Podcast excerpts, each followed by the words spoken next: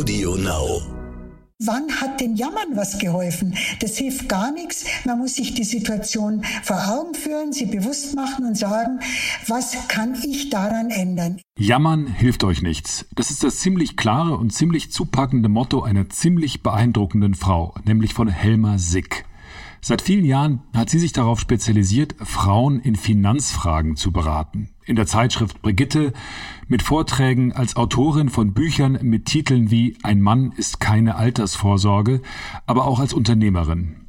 Ich habe mit Sick darüber gesprochen, wie Frauen und Männer ihr Geld in dieser Krise, in der Corona-Krise am besten zusammenhalten können, worauf sie achten müssen, aber auch worauf Frauen besonders achten sollten, wenn es jetzt, wie so häufig, um die Frage geht, wer bleibt in der Krise zu Hause, wer kümmert sich um die Kinder.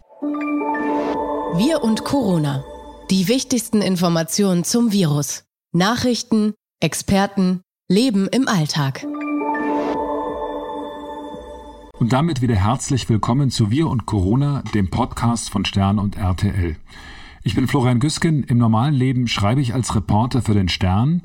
In diesen ungewöhnlichen Zeiten darf ich Sie aber auch hier in der nächsten halben Stunde begleiten. Bevor ich gleich mit Helma Sick rede, möchte ich kurz mit Dr. Michael Wünning sprechen. Er ist, wie Sie mittlerweile vielleicht wissen, Chefarzt im Zentrum für Notfall- und Akutmedizin des Marienkrankenhauses in Hamburg und berichtet hier immer über die Lage in seiner Klinik oder er erklärt mir und uns medizinische Zusammenhänge.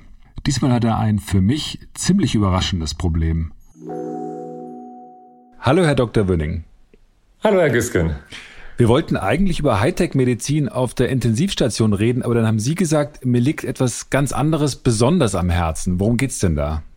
Das ist richtig. Eigentlich hatten wir heute darüber sprechen wollen, wie denn die Hightech-Medizin auf Intensivstationen funktioniert. Aber bei uns ist was ganz Aktuelles eingetreten und wir reden von ein Stückchen Papier, Filz, wasserabweisend beschichtet, nämlich von Schutzkitteln. Jetzt mögen die Hörer wahrscheinlich denken, jetzt kommt der vor zwei Wochen mit den äh, Schutzmasken, da ist es jetzt eine gewisse Entspannung eingetreten, jetzt reden wir über Papierkittel. Bei uns ist es wirklich so, unsere Schutzkittel, die wir im optimalsten Falle brauchen würden, die uns perfekt schützen, die reichen vielleicht noch für, ja, sagen wir mal, zehn Tage. Und das ganz, ganz Schlimme ist, die gibt es auf dem Weltmarkt nicht mehr. Alle haben sich auf die Produktion von Masken äh, konzentriert und nicht mehr auf, auf die von Schutzkitteln. Und dieser eigentlich in der Produktion und im Abverkauf Cent Kittel wird uns vielleicht, wenn er uns überhaupt noch angeboten wird, für 20 Euro das Stück angeboten. Das ist ein, das ist ein Wahnsinn. Und wenn Sie überlegen, dass unser Haus mehrere hundert, wie sogar, sogar tausend am Tag braucht, dann ist diese Ressource weg. Und wir fangen auf einmal an, in einer hochtechnologisierten Welt darüber äh, nachzudenken, ob wir wieder wie früher Stoffkittel nehmen müssen, ob wir Patientenhemden, diese Flügelhemden entfremden müssen, äh, ob wir Regenponchos benutzen müssen. Und deswegen, das ist, ist mein, mein großer, großer Appell, wir brauchen wieder die Produktion von diesen Schutzkitteln oder wir brauchen Leute, die uns Schutzkittel irgendwo herbringen, die sie vielleicht noch in, in Vorräten haben. Deswegen ist es ein ganz, ganz persönlicher, emotionaler Aufruf. Helfen Sie uns. Wir würden gerne in dieser Situation auch im Marienkrankenhaus unsere Mitarbeiter wieder schützen. Wir würden es auch zu vernünftigen Preisen einkaufen. Es scheint aber auf dem Markt nicht da zu sein. Wo kommen die denn normalerweise her, diese Schutzkittel? Die werden hauptsächlich in China produziert. Es gibt auch andere Produktionsorte. Äh, eine Firma sitzt in, in, Frankreich, aber da ist jetzt die politische Situation so. Die Grenzen sind zu und es gibt Ausfuhrstopps oder Ausfuhrbeschränkungen, dass bestimmte Produkte gar nicht mehr nach Deutschland importiert werden dürfen. Und wenn sie in Deutschland nicht in der entsprechenden Menge produziert oder vorgehalten werden, dann haben wir jetzt diesen eklatanten Engpass. Okay, was kann man tun, um Ihnen zu helfen oder an wen richtet sich Ihr Appell vor allem? Einmal natürlich an die, an die Produzenten, dass wir sagen, konzentriert euch nicht nur auf die Schutzmasken, das ist total wichtig und das klappt jetzt deutlich besser. Ähm, das heißt, wir müssen auch in, in Deutschland wieder eine Produktion von diesen essentiellen Schutzmaßnahmen und Schutzkitteln haben. Die Hoffnung ist, dass irgendjemand sich noch besinnt, dass er vielleicht hinten im Lager ein paar Kisten hat, die er uns verkaufen mag oder zur Verfügung stellen mag. Das, das wäre optimal, weil, wie gesagt, wir haben einen sehr, sehr großen Verbrauch von diesem eigentlichen Basisartikel. Wir kommen in Deutschland wieder dazu, dass Dinge, die wir eigentlich gar nicht hinterfragen, weil sie immer da sind, in den großen Mengen jetzt gar nicht mehr haben. Sie haben mir gerade erzählt, auch in unserem Vorgespräch, äh, von einem Anruf, den Sie aus Spanien bekommen haben, der auch nochmal klar macht, wie äh, sehr momentan wirklich die essentiellen Mittel auch im Krankenhaus fehlen. Können Sie das kurz beschreiben und nochmal erzählen? Ja, das war eine, eine Sprachnachricht, die, die mich äh, ja, sehr, sehr tief bewegt hat. Ein äh, Kollege, mit dem ich Abitur gemacht habe, hat mich angesprochen, ob ich ihm helfen kann, Schutzmaßnahmen, also Schutzkittel, Masken oder Desinfektionsmittel mit zu besorgen. Der hat eine allgemeinmedizinische Praxis in, in Marbella und der bekommt nichts. Und ich habe diesen, diesen Mann noch nie so emotional und, und hilflos erlebt. Das, wie gesagt, das, jetzt wenn ich das auch erzähle, berührt mich das ganz, ganz tief. Der gesagt hat, er würde für 100 äh, Schutzmasken und ein paar Kittel sich in seinen Bulli setzen, von Spanien hierher fahren, die Sachen holen und wieder zurück äh, fahren. Wir haben natürlich alles versucht, äh, auch mit meiner Familie irgendwas zu besorgen, aber wir können das gar nicht, weil es gibt Ausfuhrstops. Das heißt, selbst wenn wir hier was kaufen, können wir ihm das gar nicht zur Verfügung stellen. Wir können es gar nicht nach Spanien liefern lassen. Das zeigt eigentlich wieder, ja, wie, wie früher müssen wir anfangen, Sachen zu schmuggeln, was wir ja nicht dürfen. Da will auch keiner zu aufrufen, aber es ist schon ganz schlimm, wenn man Leuten helfen möchte und nicht, nicht helfen kann. Das scheint also kein deutsches Problem zu sein, sondern das scheint ein, ein globales Problem zu sein. Herr Dr. Wülling, das ist ein ziemlich interessanter Appell. Ich glaube, das ist auch ziemlich überraschend, dass, dass die Situation auch mit den Kitteln äh, bei Ihnen so ist, wie sie ist. Und äh, dass Ihr Kollege in Spanien diese Probleme auch hat, zeigt ja eigentlich nur, dass äh, da gesamteuropäisch eigentlich gehandelt werden müsste in diesem Fall, um gerade diese Defizite irgendwie halbwegs auszugleichen. Das ist richtig, ja. Vielen Dank für die Einschätzungen heute und über die Hightech-Medizin unterhalten wir uns dann das nächste Mal. Vielen Dank soweit. Vielen Dank. Tschüss. Tschüss. Ich hoffe wirklich, dass dem spanischen Kollegen von Herrn Dr. Wöning irgendwie und bald geholfen werden kann. So, und jetzt kommt ein Themensprung von der Gesundheit zum Geldbeutel oder besser zum Bankkonto. Manchmal kann man so einen Podcast, ich empfinde das als Luxus, auch nutzen, um mit Menschen zu sprechen, mit denen man eigentlich schon immer sprechen wollte, weil ihr Lebenslauf, ihre Lebensleistung so beeindruckend sind und weil sie eigentlich immer besondere Sachen zu sagen haben. Helma Sick ist für mich so ein Mensch. Sie hat eine beeindruckende Biografie und sie hat auch in dieser Krise besondere Sachen zu sagen. Vor allem kann sie sehr konkrete Ratschläge geben, was wir jetzt mit unserem Geld tun sollen. Hallo Frau Sick. Hallo Herr Güskin. Bevor wir jetzt mit unserem Gespräch über Frauen und über Finanzen und über das Coronavirus loslegen, möchte ich Ihnen sagen, dass ich schon ein bisschen neidisch bin auf Sie. Warum denn das, um Himmels Willen? Weil Sie Ihr Büro im Lehel in München haben, in einem ganz tollen Viertel, ganz ja. in der Nähe des englischen Gartens. Und da bin ich früher immer mit dem Fahrrad durchgefahren auf dem Weg zur Schule. Sie haben in München gelebt eine Zeit lang, glaube ich, gell? Genau, ich bin da mhm. aufgewachsen und da werde ich fast immer ein bisschen nostalgisch. Können Sie denn den englischen Garten und die Isar jetzt während der Kontaktsperre das überhaupt genießen momentan? Ja, ich muss sogar. Ich habe einen Hund und äh, mit dem gehe ich mittags immer in den englischen Garten. Der ist nur fünf Minuten Fußweg von hier entfernt und äh, ich kenne mich da gut aus. Ich äh, finde da Wege, wo ganz wenig Leute sind. Ja, interessant. Jetzt mal eher zu den harten Fragen. Ähm, ja. Aufgeben kam nie in Frage, heißt mhm. eines ihrer Bücher. Und in der Unterzeile schreiben sie, warum ich dafür kämpfe, dass Frauen ihr eigenes Geld haben. Ja. Ich frage mich da, leben wir nicht in einer schon ziemlich emanzipierten, aufgeklärten Zeit und der starke Mann an der Spitze unseres Staates bzw. unserer Regierung ist zumindest doch auch eine Frau, nämlich Angela Merkel. Müssen Sie mhm. wirklich noch dafür kämpfen, dass Frauen finanziell unabhängig sind? Ähm, ja, der Begriff ist, ja, vielleicht, äh, der ist vom Verlag so gewählt worden, aber es stimmt schon. Ich kämpfe tatsächlich noch drum, dass Frauen das Bewusstsein haben, wie wichtig es für sie ist, finanziell unabhängig zu sein. Kämpfen heißt für mich, dass ich bundesweit Vorträge halte, wirklich sehr viele, zwei, dreimal pro Woche.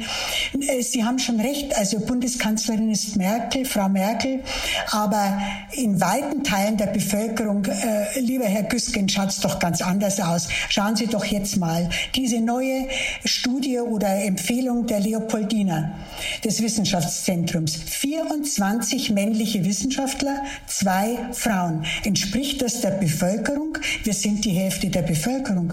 Also das ist doch einfach lächerlich. Oder schauen Sie die Fernsehsendungen zu Corona an. Überwiegend sind es männliche äh, Spezialisten, die da auftreten. Ganz gelegentlich kommt mal eine Frau dazu. Das finde ich schon wirklich sehr bedenklich und bietet ein Bild, das ja den Gegebenheiten nicht wirklich entspricht. Also es ist schon auffällig, dass die äh, Virologen auch in erster Linie quasi Männer sind, also die vermeintlichen genau, Experten, genau, die momentan genau. die Empfehlungen geben, in welche Richtung das dann gehen soll. Das ist ja und äh, wenn, wenn ich äh, wenn ich eben höre äh, Leopoldina, 24 männliche Wissenschaftler, die dann eben auch Empfehlungen treffen, die an der Wirklichkeit ziemlich vorbeigehen. Die haben keine kleinen Kinder mehr, nehme ich an, oder wenn, dann betreuen die ihre Frauen. Die wissen nicht, wie es ist, wenn man ein kleines Kind oder zwei äh, 24 äh, Stunden betreuen muss. Ja, da geht manches an der Realität vorbei. Aber ich will gerne noch mal auf das zurückkommen, was Sie vorhin gesagt haben. Äh, ist es denn notwendig zu kämpfen? Es ist leider so, dass es nicht flächendeckend im Bewusstsein ist, wie wichtig es für Frauen ist, eigenes Geld zu haben, eigene Rente zu haben, unabhängig zu sein. Es haben sich ja die Rahmenbedingungen in der Gesellschaft massiv in den letzten Jahrzehnten verändert. Früher früher, als ich jung war, ich bin ja auf dem Land aufgewachsen, in Niederbayern, da war die Ehe ein Deal. Mhm. Also die zwei haben sich zusammengetan, sie wussten, sie bleiben ein Leben lang beieinander, auch wenn die Ehe entsetzlich war. Ich habe in dem kleinen Ort, in dem ich aufgewachsen bin, fürchterliche Sachen erlebt. Frauen, die geschlagen wurden, die aber nicht weggehen konnten, weil sie kein Geld hatten, oft nicht einmal einen Beruf. Sie mussten bleiben. Und das hat sich ja Gott sei Dank verändert. Heute kann jede Frau gehen, wenn sie es denn aus wirtschaftlichen Gründen kann. Wenn ich lese in einer Studie des Bundesfamilienministeriums, dass 70 Prozent der berufstätigen Frauen ähm, Teilzeit arbeiten, das heißt immer, ja, aber so viele Frauen mhm. arbeiten doch. Ja, sie arbeiten Teilzeit. Und sie arbeiten teilweise Teilzeit, bis die Kinder 16, 17 Jahre alt sind. Und ein größerer Teil der Teilzeit beschäftigten Frauen sagte in Studien, wir wollen Teilzeit Teilzeit oder ich will Teilzeit arbeiten bis zur Rente. Herr Güsken, hm, da ist doch die Altersarmut vorprogrammiert. Ja, das, das, geht heute nicht mehr. Die kriegen keinen Unterhalt, wenn es zur Scheidung kommt. Da äh, geben sich viele Frauen großen Illusionen hin, muss ich sagen. Und da ist Aufklärung dringend nötig und die mache ich immer noch. Aber Sie sagen ja, dass Teilzeit, Teilzeit ist ja ein großes Thema. Ähm, ja. Teilzeit ist ja oft auch selbst gewählt, dass man sagt, viele Frauen sagen auch, na gut, dann bleibe ich halt zu Hause vielleicht, mhm. um es mal provokant zu formulieren. Es ist ja auch ganz schön, Vormittagssport zu machen mhm, und vielleicht den genau. Cappuccino zu trinken. Richtig. Insofern ist das ja eine Geschichte, wo man sagt, es ist in vielerlei Hinsicht selbst gewählt, diese Teilzeit. Ja, aber heißt, das, das ändert doch nichts. Ähm, ich will nicht missverstanden werden. Jede Frau kann ihren Lebensweg wählen, wie sie das will. Aber was was ich verlange, das ist, dass sie sich der Konsequenzen bewusst ist. Was ist denn, wenn das Lebensmodell scheitert? Ich kann doch, niemand kann doch heute daran vorbeigehen, dass jede zweite Ehe in Großstädten nicht gelingt. Flächendeckend hier ist es jede dritte Ehe. Es ist also in meinen Augen, und ich sage das bewusst so knallhart, weil sonst nichts nutzt, es ist fahrlässig, nicht an Konsequenzen des eigenen Handelns zu denken. Mir sagen dann oft Frauen, ja, ich habe mich eben so entschieden, das ist meine Entscheidung, Punkt. Ob eine Entscheidung gut war oder schlecht, zeigt sich leider oft erst viele Jahre später. Und da setze ich eben mit meiner Aufklärung an. Einer Ihrer Appelle lautet ja, seid lieber unromantisch als später arm. Genau, was, genau. was, meinen Sie denn damit? Also, was, was, heißt das dann, unromantisch zu sein? Ich hätte gerne einen Rentenausgleich, bitteschön. Nein, also das ist nun wirklich, ich bin ja nicht wirklichkeitsfremd. Also beim ersten Date über Geld zu reden und über den Ausgleich, bei, äh, wenn man wegen des Kindes zu Hause bleibt, es geht natürlich gar nicht. Nein, aber wenn beide Partner beschließen, dass sie wegen des Kindes zu Hause bleibt, dann geht es eben nicht, dass einer wirtschaftlich, finanziell im Laufe des Lebens draufzahlt. Und das sind eben nachgewiesen Frauen. Also ist es wichtig, sich möglichst früh schon in der Beziehung darüber zu verständigen. Das würde für mich heißen, wenn das Paar spricht drüber, wollen wir Kinder.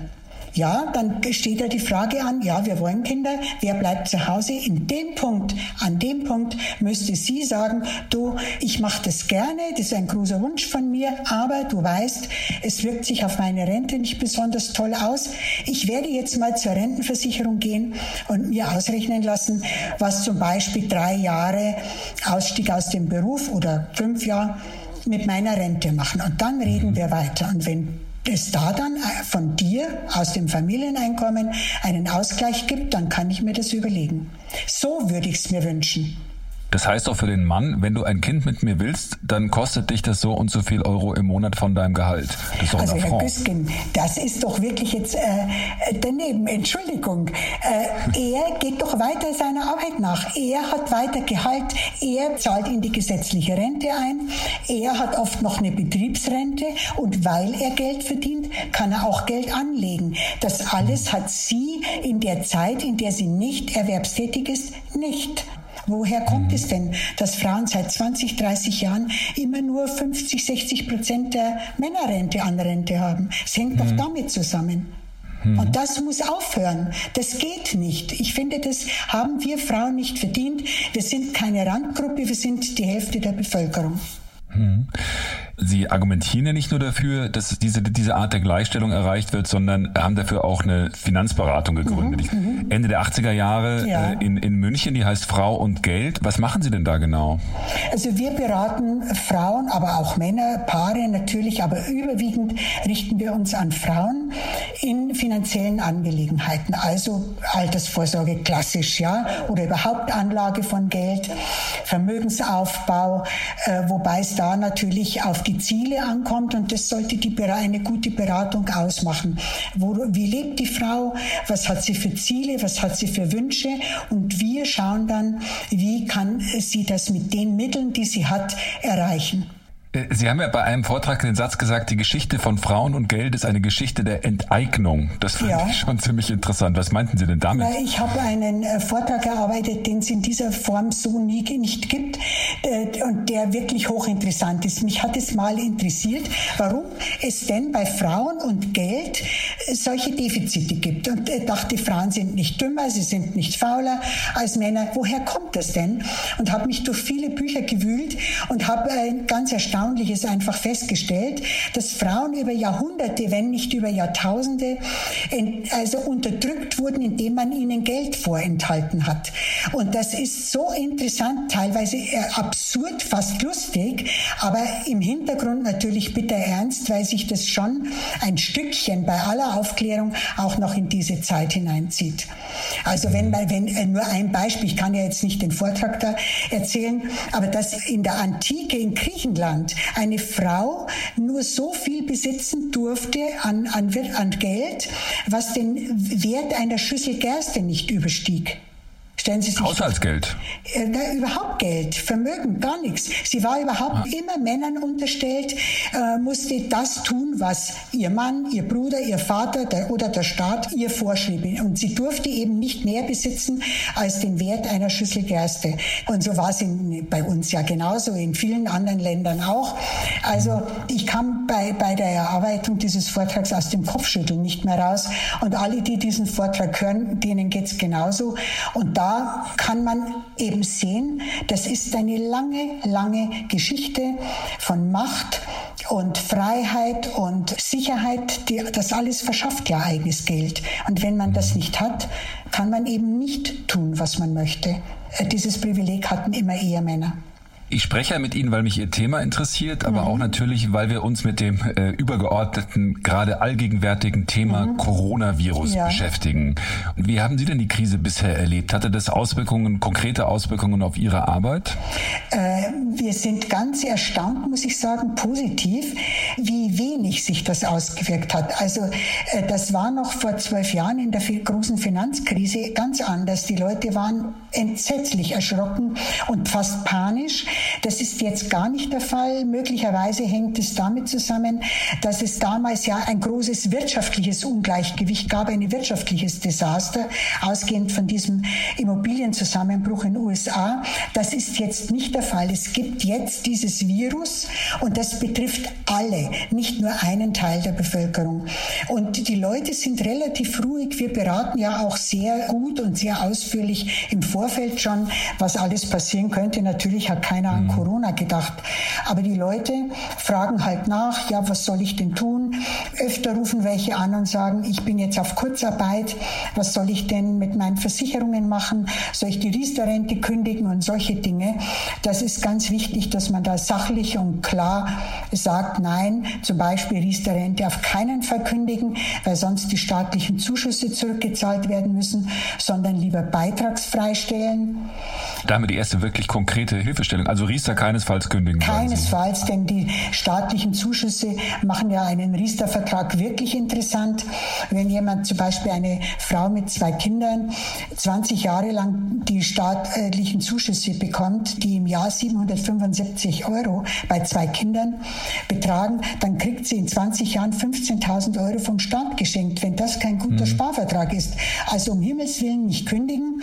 Irgendwann äh, wird auch die Kurzarbeit wieder aufgehoben sein und dann kann sie ja wieder den vollen Betrag bezahlen, aber lieber beitragsfrei stellen, dann bleiben die Zulagen erhalten und die Beiträge, die bisher eingezahlt worden sind, sind auch garantiert. Bei mhm. anderen Versicherungen und einige Versicherer bieten für einen Zeitraum bis zu sechs Monaten eine zinslose Stundung der Beiträge bei vollem Versicherungsschutz an. Das ist ganz besonders wichtig, zum Beispiel bei Berufsunfähigkeitsversicherungen, mhm. dass der Schutz erhalten bleibt. Natürlich müssen die gestundeten Beiträge nachgezahlt werden später. Wenn das ich wollte gerade sagen, das, das, kommt, das kommt ja dann natürlich, danach. Ja genau. Aber wenn das nicht nachgezahlt werden kann, dann gibt es die Lösung, dass es dann eine Vertragsänderung geben kann. Das heißt, der Versicherungsschutz wird dann reduziert. Also es gibt Lösungen. Kündigen ist immer die schlechteste. Mhm. Es ist interessant, dass Sie sagen, da kommen momentan gar nicht so große äh, Ängste wieder mal bei der Finanzkrise, weil eigentlich ja. äh, würde man ja tatsächlich sagen, Mensch, da gehen möglicherweise Jobs verloren und ja. möglicherweise ist es ja. jetzt doch eine Zeit, wo man gucken muss, wo kann ich jetzt sparen, wo kann ich mich quasi winterfest mhm. oder auch sturmfest machen. Naja, Wie sehen Sie das denn? Ich kann dazu sagen, äh, wir beraten sehr sorgfältig jede Person nach ihrer äh, speziellen Lebenssituation. Und unsere Devise ist immer, immer. Wer nicht streut, rutscht aus. Das ist ein schöner Satz, finde ich. Also immer streuen. Das heißt, für kurzfristige Geldanlagen Tagesgeld oder Festgeld nehmen, damit Geld auch jederzeit zugänglich ist. Dann ein Betrag sollte mittelfristig angelegt werden, wenn man in ein paar Jahren einen Kredit zurückzahlen muss, wenn man sich selbstständig machen will, damit da wieder was zugänglich ist. Dann eben langfristig die Altersvorsorge, der langfristige Vermögensaufbau und der darf nicht angetastet werden. Und da zählen ja dann auch gute Fonds mit Aktien dazu, die man natürlich auch in diesen Zeiten auf gar keinen Fall verkaufen soll. Das wäre jetzt meine nächste Frage gewesen, äh, weil äh, alle halten ja oder viele halten ja jetzt ETFs, weil mhm. das in den letzten Jahren der absolute ja. Run auf die ETFs, was mhm. diese Exchange Traded Funds, mhm. wo man gesagt hat, man bildet Aktienindizes ab mhm. und äh, die sind ja wahnsinnig hochgejubelt worden mhm, genau. und jetzt das erste Mal so richtig eingebrochen und mhm. selbst äh, viele Leute sagen, hups, das Geld ist jetzt weg ja. gewesen erstmal. Äh, heißt es also, Sie sagen da auch eher halten und keinesfalls verkaufen? Also das äh, ist ein Thema, da äh, könnte ich viel dazu sagen, aber nur ganz kurz. Mich ärgert dieser Hype um ETFs, weil ich es wirklich unglaublich finde und fast fahrlässig, wie äh, einzelne Verbraucherorganisationen, muss ich jetzt schon mal sagen, aber auch viele, viele Medien diese ETFs gehypt haben. Die, die jetzt in massiven ETFs investiert haben, die sind teilweise wirklich beunruhigt wenn sie nicht wirklich aufgeklärt worden sind. Weil wenn zum Beispiel ein DAX um fast 40 Prozent eingeknickt ist, auch der MSCI World, also der weltweite Index, um mhm. fast 30 Prozent, dann kriegen manche wirklich Angst. Und es haben eben durch diesen Hype sehr viele Leute ETFs gekauft, die gar nicht wirklich wussten, was sie da machen und was da alles passieren kann. Ich persönlich kann das auch sagen. Ich habe so gut wie nur Fonds mit aktivem Fondsmanagement und ich habe kaum Verluste. Die Verluste, die halten sich um die 10 Prozent und das ist bei so einer Krise sehr wenig. Aber auch wer mehr Verluste jetzt hat, verkaufen ist der schlechteste Rat. Es hat ein Fondsmanager, den ich gut kenne, der seit 35 Jahren im Geschäft ist, der sagte, ich, er hätte schon sehr viele Krisen erlebt, immer anders und immer schwierig. Aber es war Alle Krisen hatten eins gemeinsam. Es war immer falsch, in der Krise zu verkaufen. Mhm. Es gibt ja jetzt Zeichen der Hoffnung, dass, dass äh, die, die Börsen gehen ja schon wieder ein ja. bisschen rauf, ja. äh, nachdem sie jetzt ganz unten waren und man mhm. hat ja so unterschiedliche Entwicklungen und momentan sieht es ja eher nach einem V aus, also ja. dass es scharf runtergeht und jetzt auch relativ scharf wieder hoch, zumindest gibt es dafür erste Anzeichen. Mhm. Deswegen die Frage mal umgekehrt, also wenn man jetzt nicht verkauft, würden Sie denn momentan empfehlen äh, zu kaufen? Ja, das ist durchaus eine Empfehlung. Also ich würde jetzt allerdings nicht einmalig einen Betrag investieren, ich würde den sukzessive investieren, weil man ja nicht weiß, es schwankt ja sehr stark zurzeit an den Börsen. Ja, mal geht's rauf, mal geht's wieder runter. Wenn man jetzt monatlich einen bestimmten Betrag investiert, dann kauft man zu unterschiedlichen Preisen und erreicht damit einen ganz guten Durchschnitt. Okay, also gestückelt dann mhm, über einen genau. längeren Zeitraum genau. hinweg einstellen. Mhm. Investieren eigentlich in Ihrer Erfahrung nach Frauen anders als Männer? Ja, es ist schon so. Also dadurch, dass das hängt wieder mit dem zusammen, was ich vorhin gesagt habe, dass Frauen über viele Jahrzehnte oder Jahrhunderte sogar wenig Geld hatten oder über wenig Geld verfügen durften, sind sie ängstlicher. Also erst einmal, wenn Frauen zu uns kommen, sagen viele, ich will eine ganz defensive Anlage, bloß kein Risiko, um Himmels Willen kein Risiko. Dann muss man aufklären, was bedeutet Risiko. Größere Schwankungen hinnehmen zu müssen und mit denen leben zu müssen. Und dann muss man eben schauen in der Beratung, ist es jemand, der dann, die dann nicht mehr schlafen kann, wenn sowas passiert und sich enorme Sorgen macht, dann ist das die falsche Anlage. Hm. Kommen wir zu einem, zu einem zweiten Punkt, äh, wie ich möglicherweise auch Geld zusammenhalten kann jetzt in der Krise, jetzt mal unabhängig davon, ob ich Mann oder Frau bin. Die Tilgungsraten von meinem Kredit. Es gibt mhm. ja viele Leute, die sich zuletzt Immobilien gekauft haben. Ähm, jetzt geht es dann vielleicht darum zu sagen, ich muss jetzt die laufenden Kosten drücken. Und äh, ist es da eine gute Idee, die Tilgungsraten herunterzusetzen oder Ja, natürlich. Wenn, wenn man irgendwo sparen muss, dann äh, muss man auch da ansetzen. Es haben ja sehr viele Leute bei Immobilienkrediten, äh, zum Glück muss ich sagen, und es war ja auch sehr vernünftig, eine höhere Tilgungsrate gewählt, äh, weil die Zinsen so niedrig waren, ja, so dass die Belastung erträglich war. Aber man könnte jetzt die Tilgungsrate im, Verein, im Einvernehmen mit der Bank äh, reduzieren dann ist die monatliche Belastung geringer. Dann dauert natürlich die Rückzahlung des Kredits eventuell länger, aber das ist dann, denke ich, die, das kleinere Übel. Hm. Man kann auch eine Immobilie beleihen. Wenn also eine Immobilie zum Teil schon abbezahlt ist, kann man das, was schon abbezahlt ist, wieder als Kredit auf die Immobilie nehmen. Da sind viele Banken jetzt äh, durchaus bereit, das zu tun. Und das sollte man bei der Hausbank machen, denn die kennt das Objekt und die kennt auch Sie, also die Kunden. Und mhm. äh, dann gibt es den Kredit leichter. Ja. Dann kann man natürlich noch eins machen. Gold ist ja auf einem Höchststand mittlerweile. Also wer äh, irgendwo Goldschmuck rumliegen hat äh, und den nie benutzt, könnte den auch jetzt verkaufen. Man kriegt den, den Goldpreis auf jeden Fall.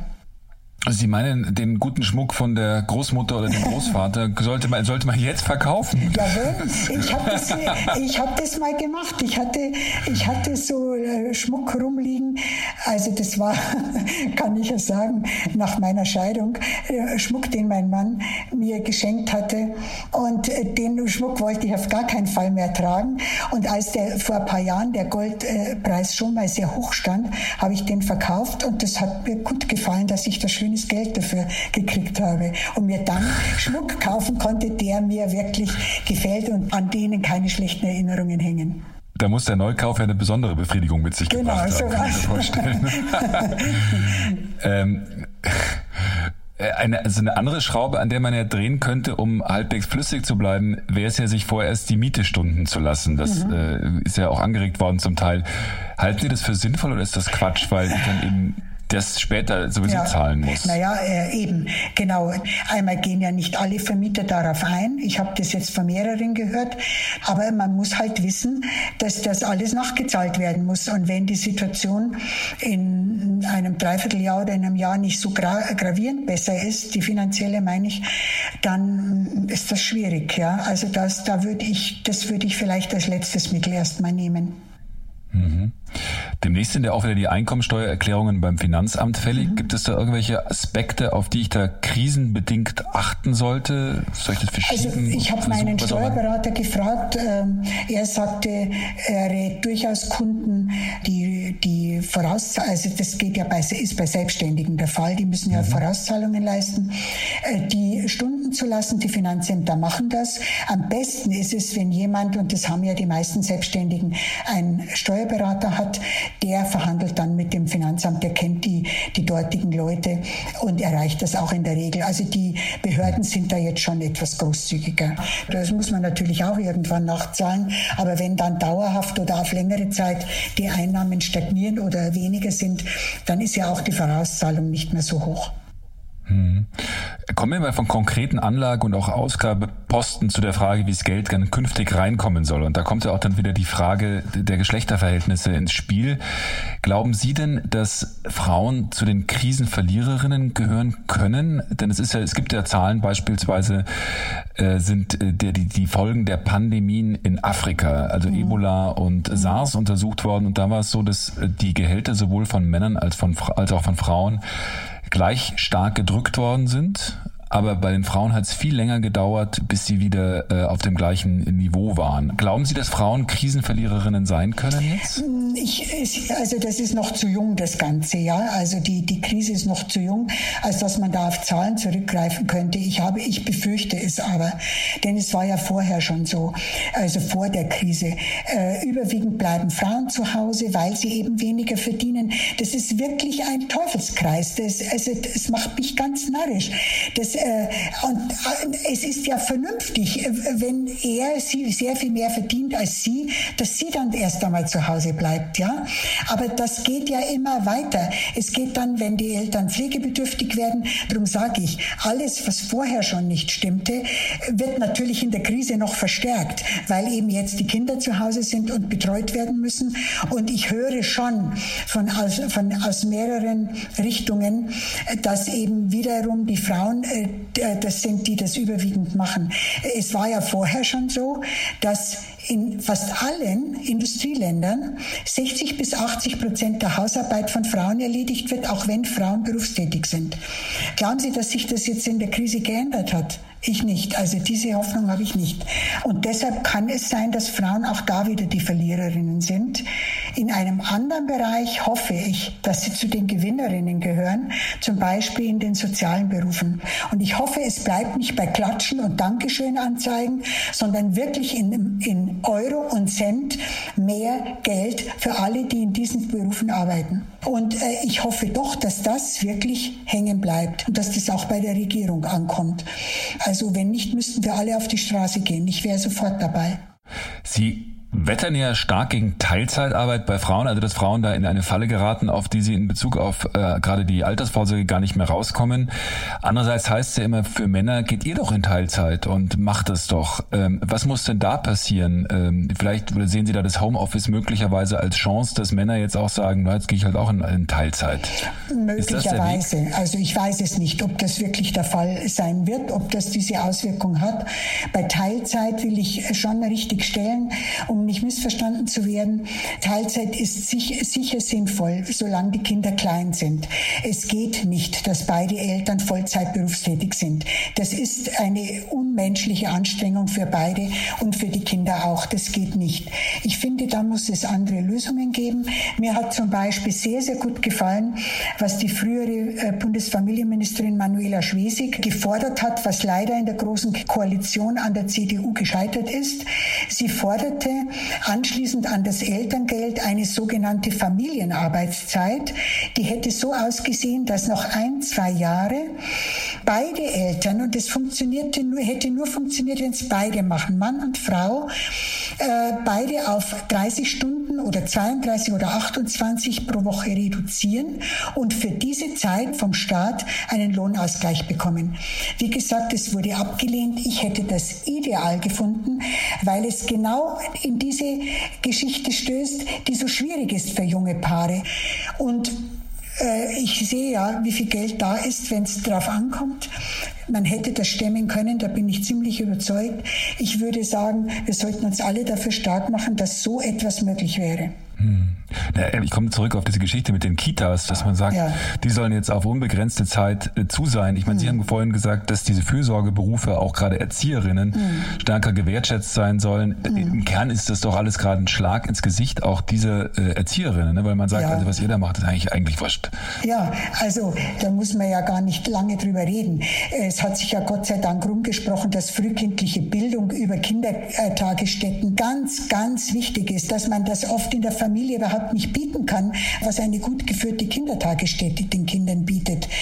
Weil ich höre das immer wieder, wenn ich so Vorträge halte, ähm, ja, ein Kind ist doch bei der Mutter am allerbesten aufgehoben und am besten macht es die Mutter.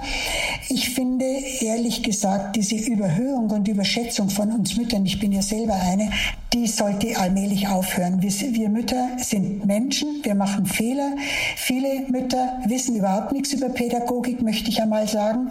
Und nicht alles, was in Familien passiert, ist auch wirklich gut. Ich finde immer oder habe immer schon gefunden, dass öffentliche und private Erziehung Hand in Hand gehen müssen, unbedingt, weil es ganz wichtig ist, dass die Kinder andere Verhältnisse kennenlernen, andere Kinder und dass auch erfahrenes pädagogisches Personal auch einen Blick auf die Kinder hat.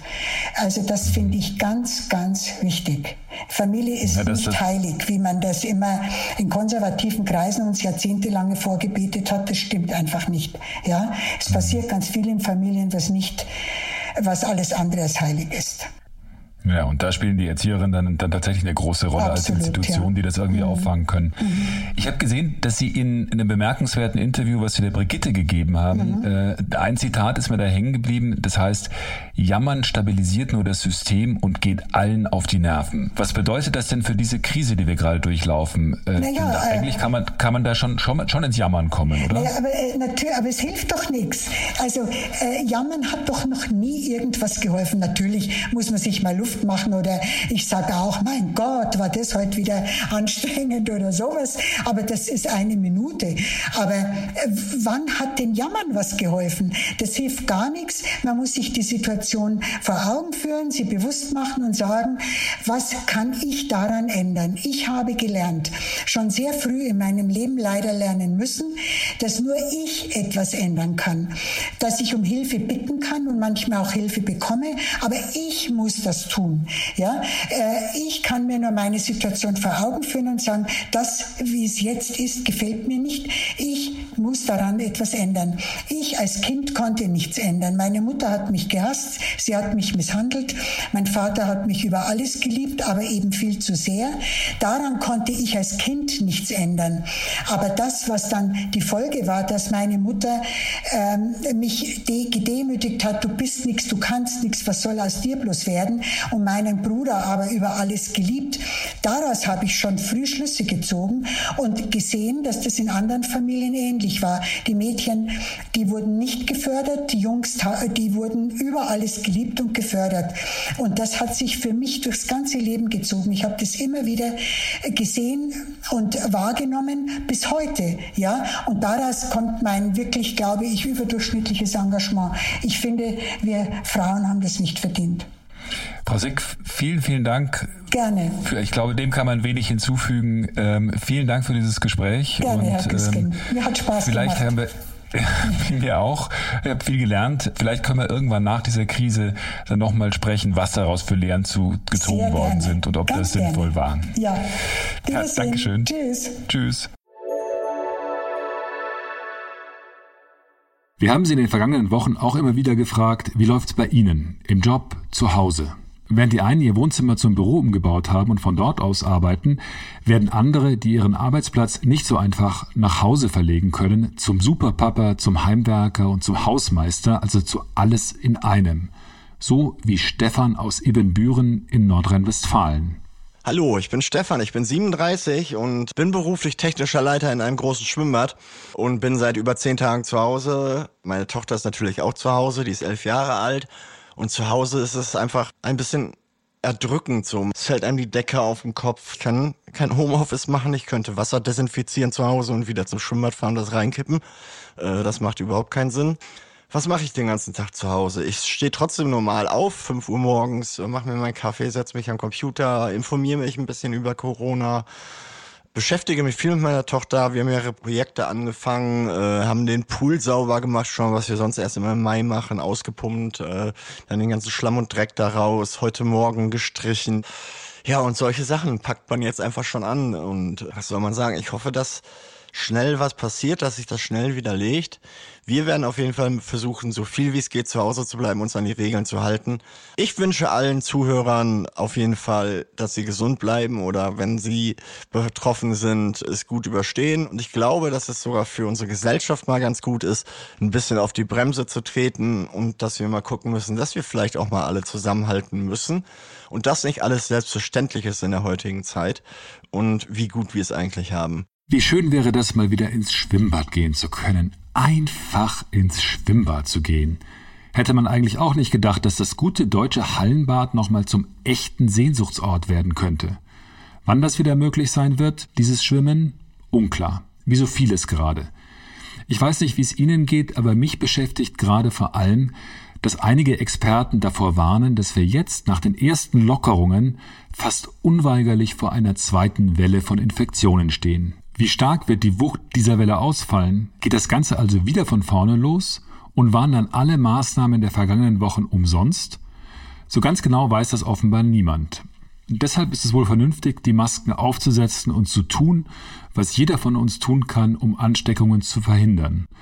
Und zu hoffen, dass es bald Mittel und Wege gibt, zum Beispiel eine Kontakt-App, die es uns erlauben, guten Gewissens möglichst bald wieder möglichst viel Normalität einkehren zu lassen. In diesem Sinn wünsche ich Ihnen ein schönes, möglichst Corona-freies Wochenende. Bis zum nächsten Mal. Tschüss. Wir und Corona. Die wichtigsten Informationen zum Virus. Nachrichten, Experten, Leben im Alltag.